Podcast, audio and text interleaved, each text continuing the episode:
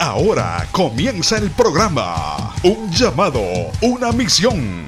Presentado por la iglesia de mayor crecimiento en el estado de Tennessee, Family Worship Center, Ministerio Hispano y el Ministerio Internacional. Un llamado, una misión para alcanzar vidas con la palabra de nuestro Señor Jesucristo. Llegando a países de Centro y Suramérica, Europa y Asia.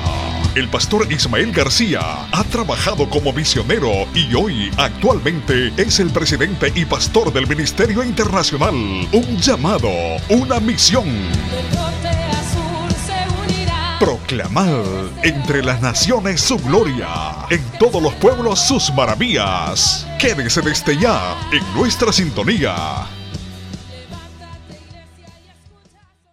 Libro de Génesis, capítulo 4, versículo 1 en adelante. Vamos a considerar cinco textos escriturales. Libro de Génesis dice la hermosa palabra en el trino Dios, Padre, Hijo y Espíritu Santo. Y la congregación dice, conoció Adán a su mujer Eva, la cual concibió y dio a luz a Caín y dijo, por voluntad de Jehová he adquirido varón. Versículo 2, después Dios salud a su hermano Abel y Abel fue pastor de ovejas y Caín fue labrador de la tierra. Y aconteció andando el tiempo que Caín trajo del fruto de la tierra una ofrenda a Jehová. Y Abel trajo también los primogénitos de sus ovejas, de lo más gordo de ellas. Y miró a Jehová con agrado a Abel y a su ofrenda. Versículo 5. Pero no miró con agrado a Caín y a la ofrenda suya.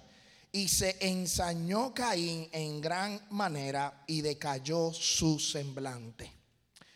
Y decayó su semblante. Puede tomar asiento en esta tarde. Vamos a continuar la serie de mensajes adoradores, no espectadores. La adoración, yo quiero que eh, darle un recap y que queremos eh, retomar algunos puntos de la semana pasada. La adoración es un culto, una referencia que se rinde a Dios por sus obras y por quien es. A través de la adoración se puede expresar mediante oración, sacrificio, alabanza, cantos, meditación, ayuno, acción de gracia, inclinación y servicio. Yo quiero decirle a la congregación que el hombre, su naturaleza es de un adorador. Las sagradas escrituras revelan que Dios determinó y creó al hombre y le dijo, usted va a enseñorearse, usted va a dominar la tierra, usted se va a multiplicar. Pero fuera de esas características que Dios le dio al hombre, la naturaleza del hombre es de un adorador. Hoy día nosotros lo podemos vivir, hoy día nosotros lo podemos experimentar. Alrededor del mundo hay mucha gente que adora dioses eh, paganos, amén, la naturaleza. Eh, hay gente que adora a santos, a ángeles, a libertadores, hombres próceres de los países. Hay gente que adora hasta la muerte. Amén, porque la naturaleza del hombre es de adorar.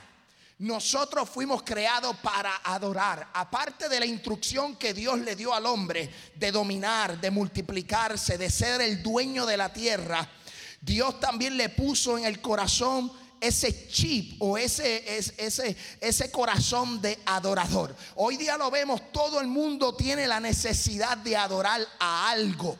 Lo podemos ver. Yo me puse a buscar información en internet y encontré algunos puntos bien interesantes. Dice, el, eh, según el filósofo y el autor del libro The Everything Words of Religion, todo el mundo, la religión de todo el mundo, Kenneth Scholler en todo el mundo existen 4.200 religiones. Escuche bien eso. En todo el mundo existen 4.200 religiones. Y yo me fui por algunos países y encontré que en México, escuche bien esto, esto es algo bien interesante. De esas 4.200 religiones, en México, escuche bien lo que dice. En México se encuentran registradas en la Secretaría de la Gobernación 102.517 asociaciones de religiones. Eso solo en México. Estuve buscando en Venezuela, estuve buscando eh, en Guatemala, en la, en la India, existen miles de dioses. La gente tiene una hambre y una sed por adorar, sea lo que sea. Obviamente, pues nosotros hemos conocido la verdad. Y esa verdad nos ha hecho libre. Y hemos podido conocer y hemos podido conocer a quien nosotros adoramos. Nosotros adoramos al Dios que está en el cielo. El Dios que yo adoro no es un Dios de palo. El Dios que yo adoro no es un Dios de tradición. El Dios que yo adoro, dice la Biblia, que Jesús le dijo a la mujer samaritana en el libro de Juan capítulo 4 versículo 24, que Dios es espíritu y los que le adoran en espíritu y en verdad es necesario que le adoren. Yo no adoro a alguien que está colgado o que está pintado en una pared porque la pared perece, la pintura se desgasta. Al Dios que yo adoro es un Dios que habita en mi corazón. Ay, ay, ay, ay, ay. Escuche bien esto, me llama mucho la atención porque hay religiones que tienen sus santos, tienen sus ídolos, tienen figuras de yeso, ¿sabes? Pero es que yo no adoro algo que va a perecer. El Dios que yo sirvo es el gran yo soy. El Dios que yo adoro le dijo a Juan, yo soy el alfa y el omega, el principio y el fin. Aleluya. Es que lo que tú adoras es real y es verdadero. Lo que pasa es que no está pintado en una pared. Lo que pasa es que yo no lo llevo colgado del cuello. Lo que pasa es que yo no lo llevo como un amuleto de suerte, no. Es que Él prometió en su palabra que Él iba a estar conmigo hasta el fin de los días. Yo me levanto, Él se levanta conmigo. Yo camino, Él camina conmigo. Yo hablo y Él habla conmigo. Ay, yo siento la gloria de Dios. Ese es el Dios que yo adoro. Sorry por otras religiones. Sorry por otras denominaciones. ay, yo siento la gloria de Dios. Ay, perdóname. Pero lo que tú adoras no es. Lo que yo adoro es real y es justo y es verdadero. Todo el mundo tiene en su corazón un espíritu de adorador. Y yo creo que es necesario que la iglesia entienda que nosotros somos adoradores. Yo no vengo aquí a sentarme a ser un espectador.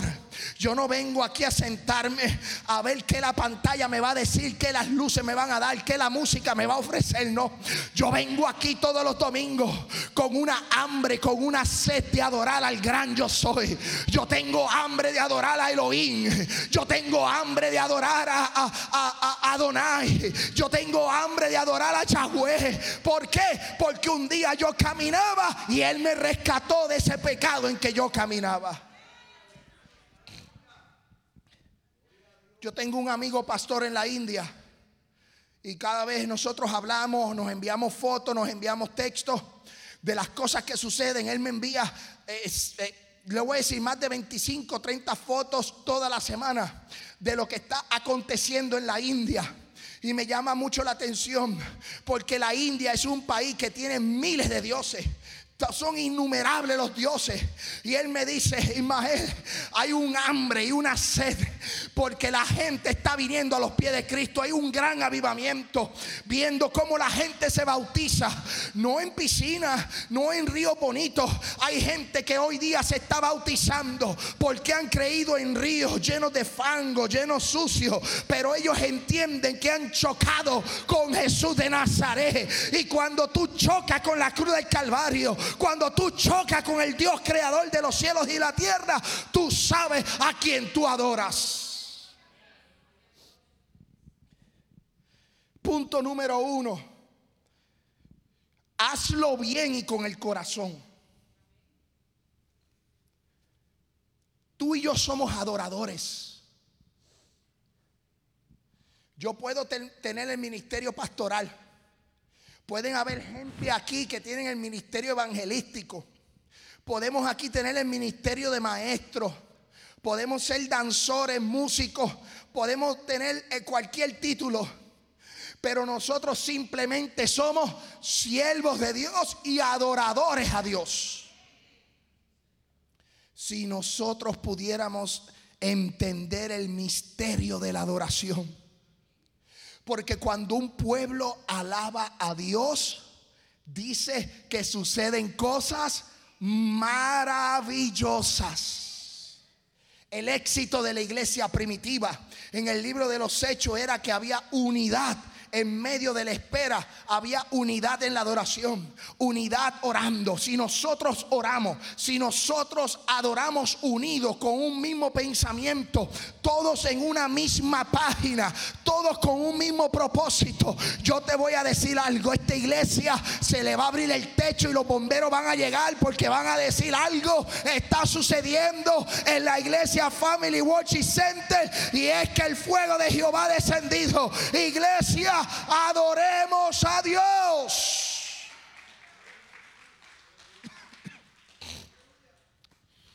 Nosotros somos adoradores, tenemos que hacer las cosas bien y con el corazón. Cuando nosotros vemos la historia de Caín y Abel, que es una historia muy conocida por vosotros, son dos historias con dos resultados totalmente distintos. Uno fue un pastor de ovejas, el otro fue un labrador de la tierra. Ambos fueron enseñados en la adoración. Escuche bien esto. Ambos fueron enseñados. La Biblia no registra muchas cosas que ocurrieron y que pasaron. Pero cuando tú lees el entrelínea, el texto y el contexto y empiezas a estudiar las sagradas escrituras, te vas a dar cuenta que hay misterios, hay revelación, hay una, hay una iluminación de esa palabra. Y Dios enseñó a Adán lo que es la adoración. Dios le enseñó y corrigió a Adán y a Eva. Y eso le fue pasado de generación en generación. Dios le enseñó a su creación, Adán y a Eva. Y Adán y Eva le enseñaron a sus hijos, Abel y a Caín. Porque de la nada Abel no va a traer de lo más gordo y de las ovejas y de los primogénitos. Y de la nada Caín no va a traer el producto y el resultado de, de, labrar la tierra. Algo tuvo que haber enseñado a estos jóvenes a entregar ofrenda a Dios. Yo quiero decirte algo, tu adoración no es simplemente batir las manos, abrir tu boca. En la adoración, eh, es lo que dije al principio, puede ser, se expresa en la la ofrenda, se expresa en los cantos, se expresa en la, en la, en la acción de gracia, se expresa en la manera de tú servir, tú estás adorando, en la manera de tú ayudar, tú estás adorando, en la manera en que tú oras, tú estás adorando. Hay muchas maneras que tú puedes expresar tu adoración. Pero la Biblia establece que esta historia de Caín y de Abel, estos jóvenes trajeron ofrenda a Dios. Si nosotros vamos a traer una ofrenda a Dios, vamos a hacerlo bien y vamos a hacerlo con el corazón. Esto no se trata de agarrar cinco dólares. Esto no se trata de traer, no sé, una canasta de fruta y decir, pues aquí la tengo y ya está, se acabó. No. Esto comienza en el corazón. Esto comienza en la iniciativa de traer ofrenda. Yo no tengo que decirle a ustedes, hermano, traiga una ofrenda, hermano, bendice a la iglesia. Eh, no, eso es responsabilidad de cada uno. Eso es responsabilidad de cada cual. Yo no, hay gente que lo que le gusta es dame, dame, dame. Hermano, tiene que ofrendar. Yo no le voy a insistir con la ofrenda. ¿Sabes por qué? Porque la ofrenda es una expresión de adoración. Si tú quieres adorar mediocremente, tú adoras a Dios mediocremente. Si tú quieres adorar grandemente, tú adoras a Dios grandemente. No se trata de la cantidad ni del tamaño. Se trata de hacerlo bien y con un corazón agradable Dios. ¿Qué fue lo que pasó con Caín y Abel? La enseñanza.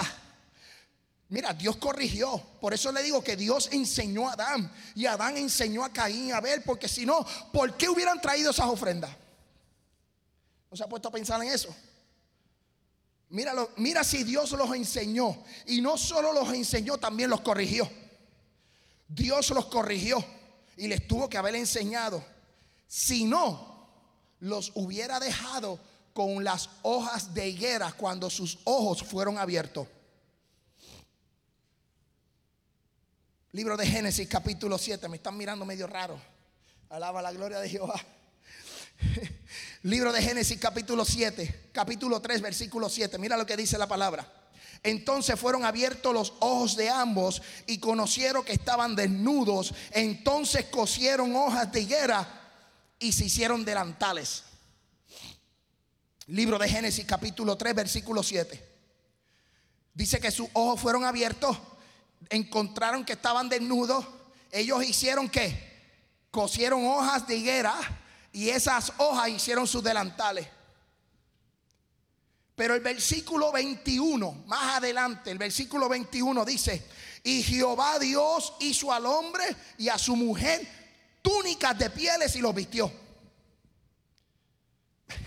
mira, mira qué revelación. Escuche bien, me, me encanta la palabra del Señor, porque la Biblia dice que ellos se cosieron hojas de higuera, o sea, ellos se encontraron desnudos y para taparse se cosieron unas hojas y se hicieron delantales. Pero eso les digo que Dios enseña y Dios corrige. O sea que Dios les tuvo que haber enseñado con respecto a la adoración. Y ellos son adoradores. Y tú y yo somos adoradores. Y ellos hicieron que o eh, delantales de higuera. Pero Dios dijo, no, es que eso no funciona así. Déjame matar unos animalitos, déjame hacer unas túnicas de piel y déjame vestirlos. Alaba. Si Dios hubiera querido, no les hubiera enseñado nada y los hubiera dejado con las hojas de higuera. Pero no, Dios los corrigió y Dios les enseñó. Y Dios les dijo, es que esa no es la manera de tu vestir, esta es la manera en que yo quiero que tú vistas. Ay, ay, ay, ay, ay, ay, ay. Se puso esto malo. si, si Dios le enseñó en la manera de vestir, créeme que también le enseñó en la manera de adorar. Y les tuvo que haber enseñado. Por eso entonces Caín escogió de lo primero cogió de, de, los frutos, chévere, bien bonito, agarró los frutos que tenía y los llevó. Y Abel agarró de lo más gordo, de lo más lindo, de lo más bonito, de lo primogénito y se lo llevó a Dios. ¿Y qué hizo Dios? Mirar con agrado la ofrenda de Abel. Iglesia, llevemos nuestra adoración con agrado a Dios. Tú eres un adorador. Tú vienes aquí a adorar al Padre, al Hijo y al Espíritu Santo. Da lo mejor de ti. Hazlo bien. Esto no se trata si tienes mucho o poco. Esto se trata de que cuando tú expreses tu adoración en la manera en que tú quieras expresarla, que lo hagas bien delante de la presencia de Dios. Abel abrió su corazón y trajo una ofrenda de lo mejor con gratitud, con amor y respeto, con sinceridad, Dios. Que tu adoración sea con amor, con gratitud, con respeto y con sinceridad a Dios. Vamos a repetirlo, vamos a Génesis capítulo 4, versículo 1. Mira lo que, vamos conmigo a las escrituras. libro de Génesis capítulo 4 dice, conoció Adán a su mujer, Eva, la cual concibió y dio a luz a Caín y dijo, por voluntad de Jehová he adquirido varón. Después Dios a luz a su hermano Abel. Y Abel fue pastor de ovejas.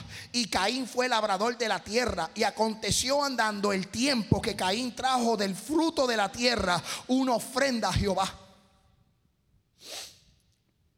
Y Abel también trajo de lo primogénito de sus ovejas, de lo más gordo de ellas. Y miró a Jehová con agrado. Y Abel a sus ofrendas, pero no miró con agrado a Caín y a la ofrenda suya. Y se ensañó Caín en gran manera y decayó su semblante. Las ofrendas de adoración de Abel impactó y tuvo su valor, aun cuando éste fue asesinado. Cuando tú das una ofrenda de amor, una, una adoración extrema con tu corazón, aun cuando esa adoración tenga el resultado de la muerte, dice el libro de Hebreos capítulo 11, versículo 4, por la fe, por la fe. Abel ofreció a Dios más excelente sacrificio que Caín, por lo cual alcanzó testimonio de que era justo, dando a Dios testimonio de sus ofrendas y muerto aún habla por ella. El hacerlo bien le produjo a ver la muerte. ¿Sabe? A mí no me importa la muerte. Si tú me quieres criticar, si me quieres coser, si me quieres cocinar, si me quieres linchar, si me quieres dar, si me quieres golpear, porque yo abro la boca, porque yo adoro a Dios en medio de mi proceso, en medio de mi felicidad, en medio de mis situaciones, que me pase lo que tenga que pasar, pero a mí nadie va a callar mi adoración. Abel pagó un precio por su adoración, pero ese precio tuvo su resultado, que aún el libro de los hebreos, el autor del libro de los hebreos, tuvo que mencionarlo. Iglesia, pase lo que pase, adora a Dios. Pase lo que pase, tú tienes el chip ahí en el corazón. Tú eres un adorador. Exprésate, iglesia. Punto número dos. No es lo que tienes, sino cómo lo das. ¿Sabe?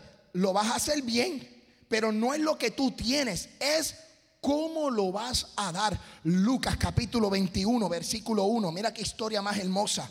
Dice, levantando los ojos, vino, vio a los ricos que echaban sus ofrendas en el arca de la ofrenda.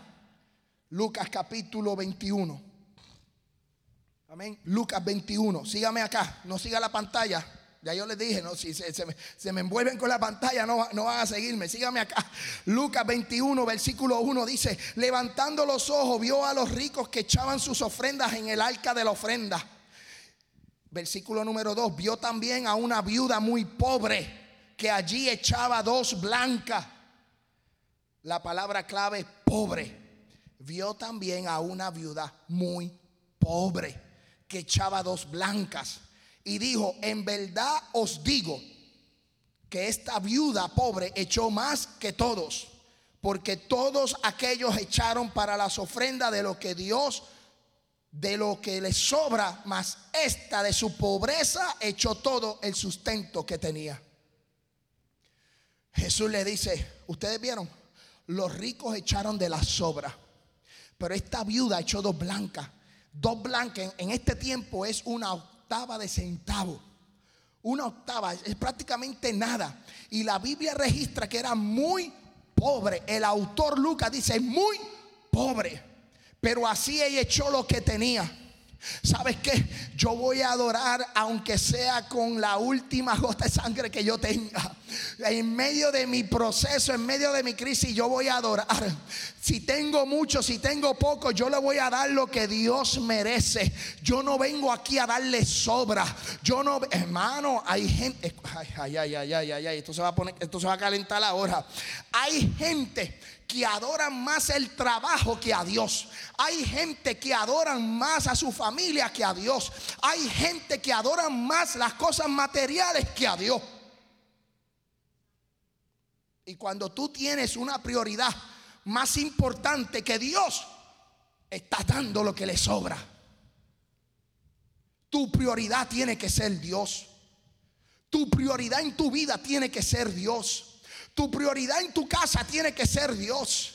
Si me dan a escoger, yo voy a escoger a Dios. Si me dan a escoger, yo voy a escoger al que suple, al que bendice, al dueño del oro y de la plata. Se me cierran 20 puertas y Dios va a abrir las que tenga que abrir para bendecirme. Pero yo voy a escoger a Dios sobre todo. Yo he conocido gente, he hablado con gente que les ha interesado más un trabajo que venir a la iglesia, que congregarse. ¿Sabes qué? Si nos pasa algo, el trabajo se queda, contratan a otro. Pero ¿dónde va a ir vuestra vida? ¿Dónde vamos a, ¿Dónde vamos a parar? Tenemos que ser adoradores, no espectadores. Yo tengo que poner a Dios primero. Yo tengo que poner a Dios en mi lista, top number one. Amén. ese, ese primer paso tiene que ser Dios. Aquella viuda dijo, yo soy muy pobre, yo no tengo nada, pero lo que yo tengo lo voy a entregar. Porque sabes que yo no sé, pero lo que a mí me enseñaron es que a Dios se le dan las cosas buenas. A Dios hay que entregarle una buena adoración, no una adoración poco. No, no podemos ser de poca adoración, mi iglesia. Esto se trata de que yo voy a adorar a Dios. Las blancas, escuche bien para que usted entienda, las blancas, esas monedas, lo que les dije, más pequeñas se usaban en Palestina con un valor aproximadamente correspondiente a la octava parte de un centavo y representaba todo lo que esa viuda tenía. Todo era representado en eso. Y ella fue y ella dijo, yo voy a entregar esto, esto es lo que me toca. Yo voy a entregarle a Dios. Yo le voy a entregar a mi creador. Yo le voy a entregar, entregar, lo que tengo porque Él me salvó, porque Él me rescató, porque Él me cuidó, porque Él tiene cuidado de mí. Yo me voy a entregar por completo a Dios. Iglesia, practiquemos lo que esta viuda hizo. Y yo no vengo aquí a decirle a la gente, a la congregación y a aquellos que nos ven por Facebook que usted tiene que vender todo, que usted tiene que entregarlo todo, salir de todo. No, no, no, esto, esto, es, esto es una, una relación de intimidad tuya con Dios. Yo tengo mi relación con Dios, yo tengo mi intimidad con Dios y yo le voy a entregar a Dios. Dios conoce mis debilidades, Dios conoce mis fortalezas, Dios conoce cuál es ese talón de Aquiles, Dios conoce, amén, lo que está en mi corazón. Yo voy a trabajar con eso. Yo le quiero ofrendar. Yo le quiero dar a Dios lo que Él se merece. Mire, iglesia, en el capítulo anterior de este libro de Lucas, Jesús le dice a los discípulos que se guarden de los escribas. Yo quiero que usted vaya a las escrituras conmigo. Libro de Lucas, capítulo 20, versículo 45. Mira lo que eh, mientras yo leía esta palabra, Dios me llevó al libro de Lucas capítulo 20, versículo 45. Y oyendo todo el pueblo dijo a sus discípulos, guardaos de los escribas que gustan de andar con ropas largas. Escuche bien esto, esto lo dijo Jesús. Mira lo que dice, guardaos de los escribas que les gusta de andar con ropas largas aman las salutaciones en las plazas. Están en las primeras sillas en la sinagoga, los primeros asientos en las cenas, que devoran las casas de las viudas y por pretexto hacen largas oraciones. Estos recibirán mayor condenación.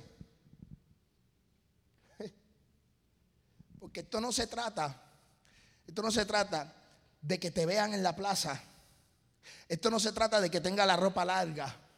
Esto no se trata, esto lo dijo Jesús, no lo estoy diciendo yo, esto dice Jesús.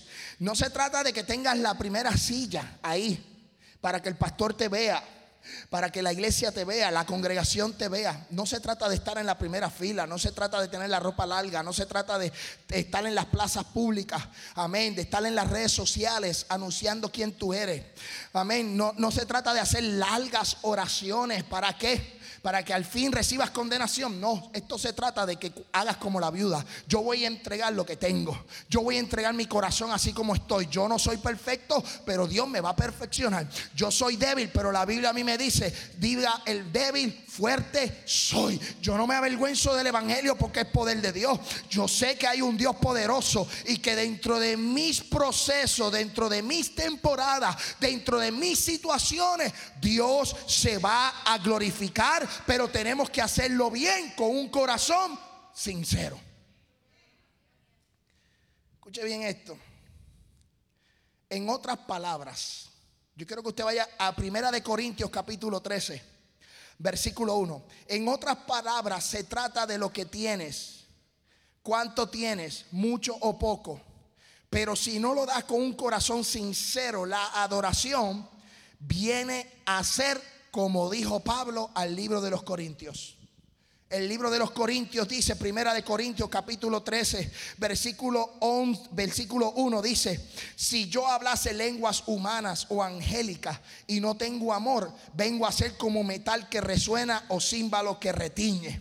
Si yo profetizare o yo tuviese profecía y entendiese todos los misterios, toda ciencia, y si tuviese toda la fe de tal manera que trasladara los montes y yo no tengo amor, nada soy. Pablo le dice, y si repartiese todos mis bienes para dar a comer a los pobres, y si entregase mi cuerpo para ser quemado, y yo no tengo amor, nada me sirve. ¿Sabes que No se trata de lo mucho lo que puedas hacer, porque hay gente que tiene mucho, hay gente que puede hablar en lengua, gente que puede tener el don de ciencia, hay gente que puede levantar muertos, gente que puede levantar paralíticos, pero sabes que a lo mejor su adoración es una adoración mediocre, son como címbalos que retiñen. Lo que hacen es ruido. Y yo no estoy aquí para hacer ruido. Yo estoy aquí para glorificar el nombre de Jesús de Nazaret. No podemos hacer que nuestra adoración sea como un metal o un címbalo que retiñe, porque el metal lo que hace es ruido. Si yo le digo al baterista de la iglesia, empieza a sonar los címbalos de esa batería, a los 5 o 6 minutos la iglesia se va a vaciar y va a decirles que se hace mucho ruido, eso no gusta. Pero cuando, amén, tú eres un adorador, sea con una batería, sin batería, con guitarra, sin guitarra, con piano, sin piano. Pero si eres un adorador, tú vas a mover el trono de Dios y vas a hacer descender el reino de los cielos en este lugar y los quiciales del templo se van a estremecer. Oye, iglesia, punto número tres. Ya estamos terminando. Tu adoración no puede ser quebrantada. Tu adoración no puede ser quebrantada, no puede ser negociable. No venda lo que Dios te entregó, no venda tu corazón. Y ustedes conocen la historia, Daniel capítulo 3, versículo 1. El rey Nabucodonosor hizo una estatua de oro cuya altura era de 70 codos y su anchura era de 6 codos. La levantó en el campo de Dura, en la provincia de Babilonia, y envió el rey Nabucodonosor a que se reunieran los zápatras, los magistrados, los capitanes, los oidores, los tesoreros, los consejeros, los jueces, todos los gobernadores de las provincias para que viniesen a la dedicación de la estatua de Nabucodonosor había levantado. Versículo 3, fueron pues reunidos los sátrapas, los magistrados, los capitanes, los oidores, los tesoreros, los consejeros, los jueces y todos los gobernadores de la provincia a la dedicación de la estatua del rey Nabucodonosor había levantado y estaba de pie delante de la estatua que había levantado el rey Nabucodonosor. Dice el versículo 4 y pregonó anunciando a alta voz, mandando vosotros, oh pueblos, naciones y lenguas, que al oír del son de la bocina, de la flauta, del tamborín, del arpa, del salterio, de la zampoña y de todo instrumento de música, que se postren y adoren la estatua de oro que el rey Nabucodonosor se ha levantado. Y cualquiera que no se postre y adore inmediatamente será echado dentro de un horno de fuego. Habían tres jóvenes Hebreo Sadrach, Mesach y Abednego, su adoración era inquebrantable. Ellos dijeron que el rey levante la estatua que se tenga que levantar, que nos pongan el horno siete veces más caliente, pero yo no voy a adorar la estatua del rey Nabucodonosor, porque yo adoro y sirvo al Dios de vuestros padres, al Dios de Abraham, de Isaac y de Jacob.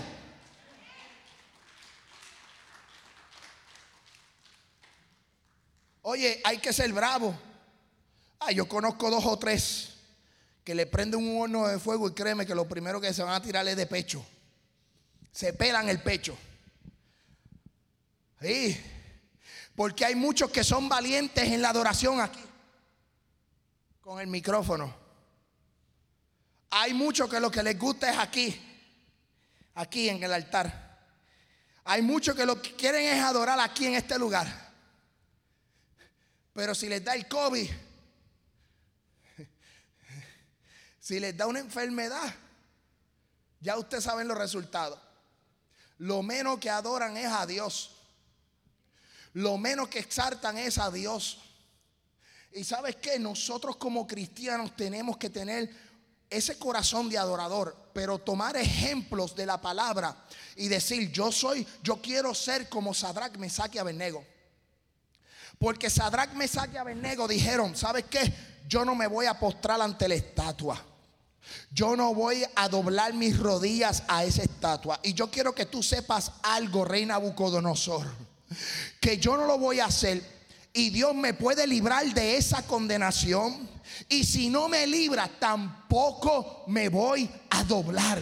Amén, santo Dios. Sí, porque hay muchos que esperan que Dios los libre. Y si es el proceso que Dios quiere que tú pases, amén. Y si Dios quiere que tú pases por ese, ese, ese, estado de, de fuego pues no te lo va a quitar nadie. Tú tienes que salir vencedor, tienes que salir fuerte, tienes que decir, yo voy a ser más que vencedor. Ni lo alto ni lo bajo, amén, nada podrá, porque Dios está conmigo como poderoso gigante. Caerán mil y diez mil a mi diestra, pero nadie me va a tocar.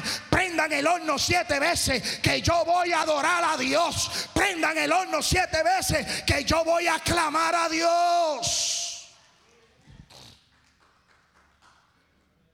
Pero estos jóvenes hebreos eran bravos de verdad. Estos no eran guachi estos no eran copias. estos jóvenes hebreos eran bravos de verdad. De verdad, o yo. Esta gente dijeron, sopla el salterio, sopla la flauta, sopla. Si, si quieres traerte a la banda de, de rock, tráete a la banda de rock. Si quieres traerte al reggaetonero más famoso, tráelo. No nos vamos a postrar porque el Dios que yo adoro y el Dios de vuestros padres es un Dios verdadero, es único y es uno.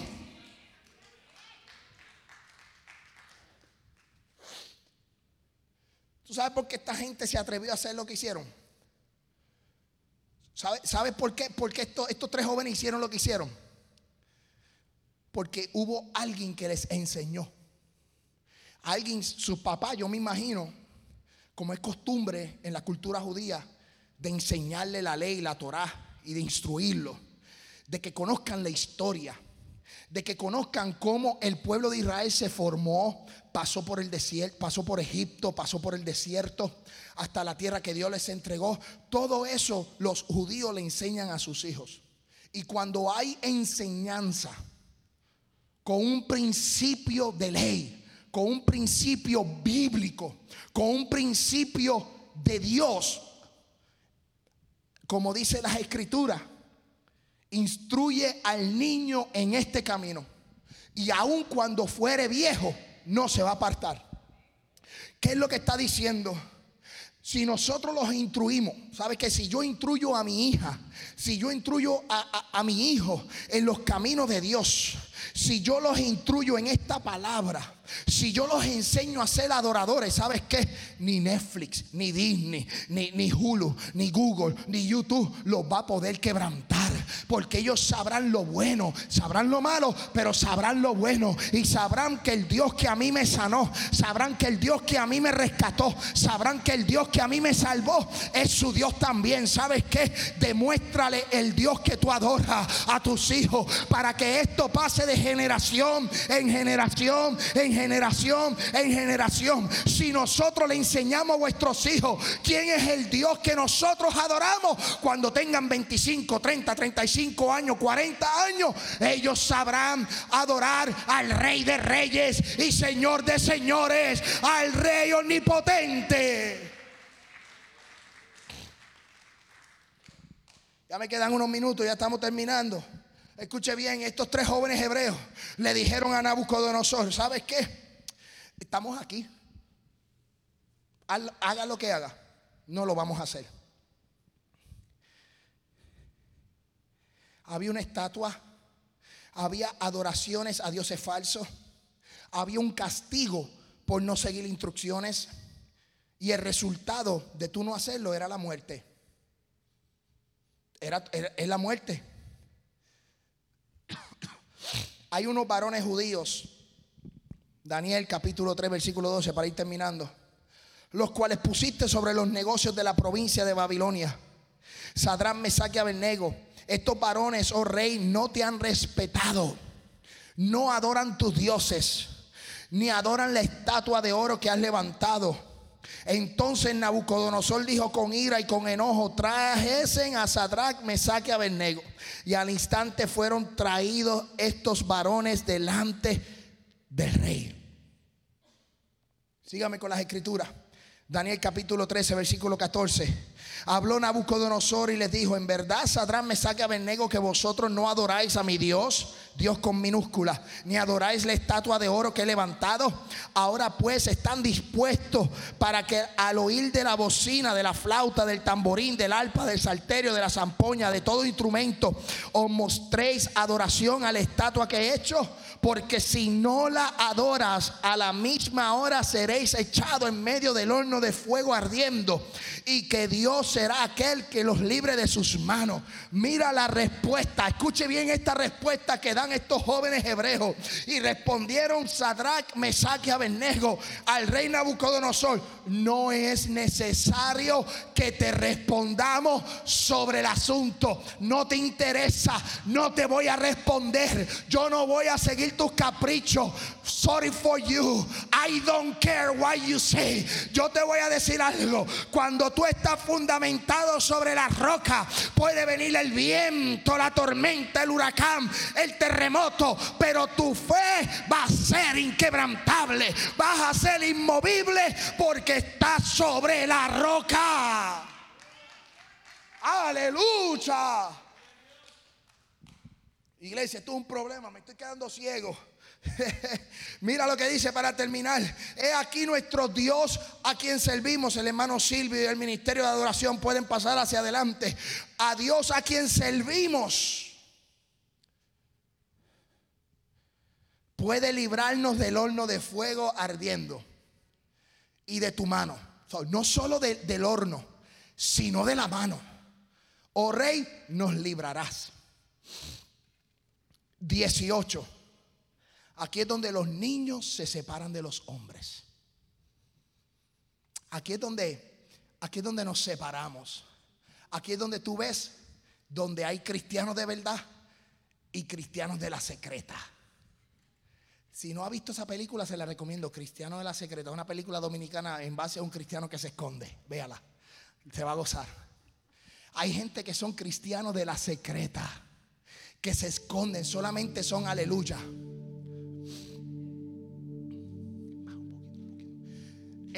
hay gente que se esconde, solo son aleluyas aquí en el templo. Se abren la chaqueta y tú los ves súper cristiano. Pero lo que no saben es que aquí está la cristonita. Hay gente que se cree Superman, pero no saben que está la cristonita. ¿Sabe lo que es la cristonita? La cosa verde en la película de Superman. Que Superman se debilita. Es lo único que debilita a Superman, el hombre de acero. Pero ve la cristonita y se hace nada. Alaba la gloria de Jehová. Aquí es donde nos separamos. Aquí es donde dice, y si no sepas, oh rey, que no serviremos a tus dioses, ni tampoco adoraremos la estatuas que has levantado. Versículo 19. Entonces Nabucodonosor se llenó de ira y se demudó al aspecto de su rostro contra Sadrach, Mesach y Abednego. Y ordenó que el horno se calentara siete veces más de lo acostumbrado. Siete veces más. Caliente de verdad. Y dice que cuando los echaron al horno de fuego, se supone que murieran inmediatamente. Pero de momento el rey veía cuatro personajes. Pero ellos habían echado tres pero se veían cuatro personajes. ¿Sabes qué? Que cuando los iban echando al horno de fuego, yo me imagino, no lo dice la Biblia, pero yo me imagino que mientras iban caminando al horno de fuego, los soldados de, de, Babilonia, Nabucodonosor y todo el mundo los tenían ahí, mano a mano, llevándolos al horno de fuego. Y ellos iban cantando. Ellos iban adorando. Ellos iban diciendo, Yahweh es mi libertador. Rafa. Ellos iban diciendo, Elohim, Adonai. Él se manifestará. Ellos iban caminando y mientras iban caminando iban adorando. Y dice que cuando los iban echando al horno de fuego, dice que cuando abrieron las puertas los soldados murieron automáticamente y a ellos los empujaron. Pero cuando los empujaron al horno de fuego, ellos estaban que adorando. Y Nabucodonosor no vio tres, vio cuatro. ¿Por qué? Porque en medio de la adoración dice que veía el cuarto era semejante al Hijo del Dios Supremo. Cuando tú adoras en medio de tu fuego, Dios se va a glorificar. Aunque pase por las aguas, no te anegará. Aunque pase por el fuego, no te quemará. Jehová estará contigo como poderoso gigante. Puestos en pie, iglesia, que si nos echan, nos calientan el horno de fuego, yo te tengo que decir en esta tarde, alaba, glorifica, porque Dios se va a meter contigo al horno, porque Dios va a estar contigo en el horno. Aleluya.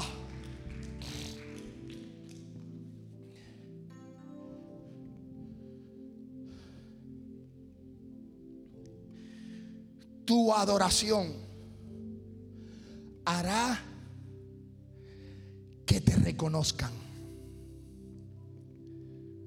Tu adoración hará que te reconozcan. Calentaron el horno y vas a cantar. Aunque pase por el valle de sombra y de muerte, tú estarás conmigo. Tú eres mi amparo y mi fortaleza. Tú eres mi castillo, mi pronto auxilio. ¿Sabes? Que aunque yo esté en el horno de fuego, aunque me lo hayan calentado, aunque esté pasando por el proceso más grande de esta tierra, Amén. Se han unido todos los ejércitos del enemigo. Se han unido, han conspirado. Amén. El diablo con todos sus demonios. Ha conspirado el mundo. ¿Sabes qué? Aunque yo pase por este proceso, Dios va a recibir mi adoración y mi adoración va a romper cadenas, va a libertar, va a sanar y la gente que me rodea, la gente que está a mi lado sabrá que hay un Dios en Israel, sabrá que hay un Dios en mi casa, sabrá que hay un Dios a quien yo adoro. Iglesia, si te calentaron el horno, adora. Si te calentaron el horno, canta. Si te calentaron el horno, grita. Si te calentaron el horno, exalta a tu Dios, porque Dios descenderá y enviará el ángel de Jehová para que te acuerdes de que Él te va a defender, de que Él te va a cuidar, de que Él estará contigo, que no te ha dejado. Claman los justos y Jehová los oye. Yo quiero orar por ti. Yo siento en el espíritu de orar en esta hora. Si te han calentado el horno, yo quiero que tú pases, yo quiero que tú adores, yo quiero que si te quieres tirar de rodillas, tírate de rodillas, adora a Dios, adórale, adórale, adórale, adórale en esta hora. Dios ha sido bueno. En esta tarde yo quiero decirle a la iglesia que tu adoración no sea de, expectativas o de que no seas espectador. Shaman se requetawama. Y aman se quetawamana y aman se requetatawama. Y amama mama mama shuku requetatawamana. Santo es Dios. Ayúdame a entonar una alabanza. Vamos, iglesia. Vamos, iglesia, hay un ambiente. Dios está en este lugar. Dios está en este lugar.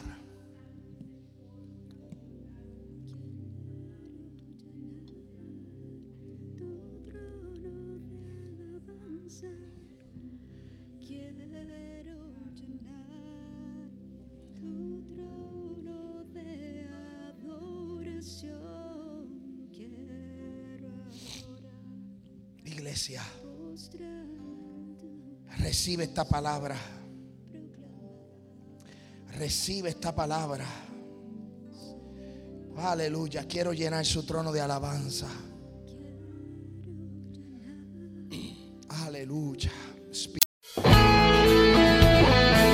Ahora nos despedimos y le invitamos a escucharnos en una próxima. Has escuchado un programa presentado por la Iglesia de Mayor Crecimiento en el estado de Tennessee, Family Worship Center, Ministerio Hispano y el Ministerio Internacional, un llamado, una misión para alcanzar vidas con la palabra de nuestro Señor Jesucristo. Si usted desea enviar peticiones de oración, hágalo por nuestro WhatsApp 615-605-8648. 615-605-8648. O también puede visitarnos a través de nuestra página de internet un llamado una Bendiciones.